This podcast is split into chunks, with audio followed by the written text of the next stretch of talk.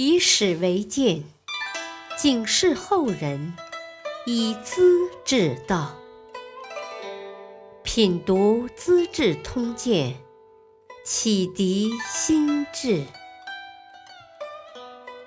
播讲汉乐，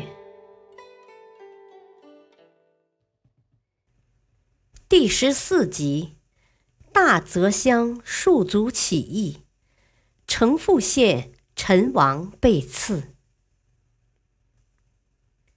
秦二世胡亥像他的父亲秦始皇一样非常残暴，他征调内地的民夫去守边疆，做苦工，还要自带粮草。如果不能按期到达，就要杀头。公元前二百零九年的秋天，河南人陈胜和吴广带着九百多个民夫去北方的渔阳守边，走到沛郡大泽乡，大雨没日没夜的下，道路满是积水，只得屯住在村子里。大家估计，即使拼命赶路，也没法按时到达。只有死路一条，走吧是死，不走吧也是死。作为屯长的陈胜和吴广十分焦急，怎么办？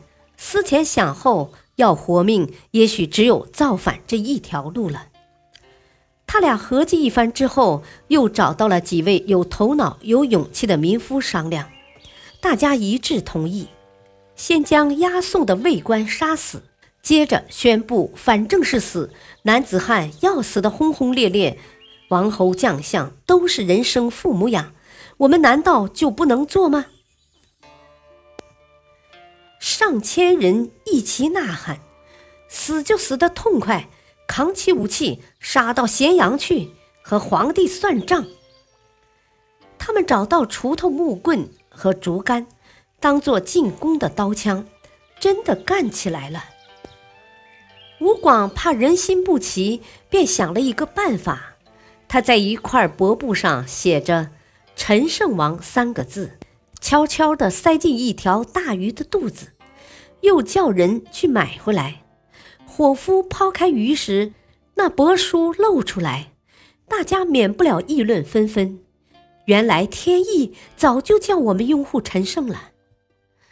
吴广半夜里又跑到荒山上，学着狐狸叫：“大楚兴，陈胜王。”听到的人都以为是有神在传令，于是大伙一致推举陈胜为将军，吴广为都尉，亮出大旗，上面写着“大楚”的名号。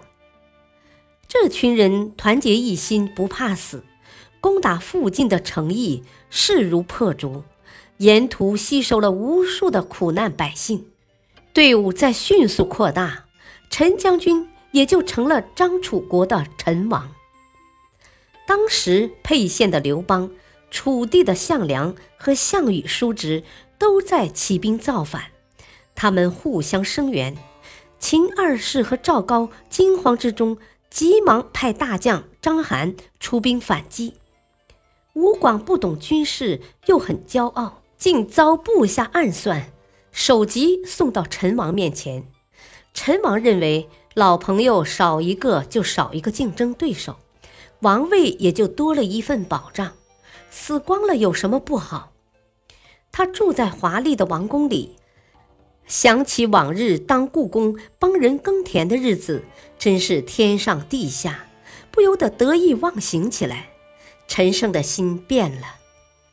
一天。有几位种田的老伙计来看他，这些乡下人哪懂得王宫的规矩，把大门敲得震天响，扯起嗓子直嚷嚷要见陈胜。老陈在哪里？守卫官大怒，要把他们抓起来。最后，这些人没见到陈胜，只得气愤愤地离开了。又一天，陈王的车驾外出。老伙计们得知消息，拥上来拦住大路，高叫“陈胜”，这才惊动了车子里的陈王，把他们带回王宫。乡下人住惯了茅棚草屋，忽然看到这么富丽堂皇的宫殿，一个个惊得说不出话来，好半天才回过神来，啧啧啧地拉住陈王的手：“伙计，国王真了不得呀！老兄好福气嘞，羡慕得不得了。”陈王看在往日一起耕田种地、互相照顾的情分上，任凭他们嘻嘻哈哈，还随声应付几句也就算了。可是乡下人越来越多，进进出出，大大咧咧，土里土气，把个庄严肃静的王宫变成了赶集的场子。陈胜心里老大不痛快。这时候，宫中长礼官便趁机提醒他。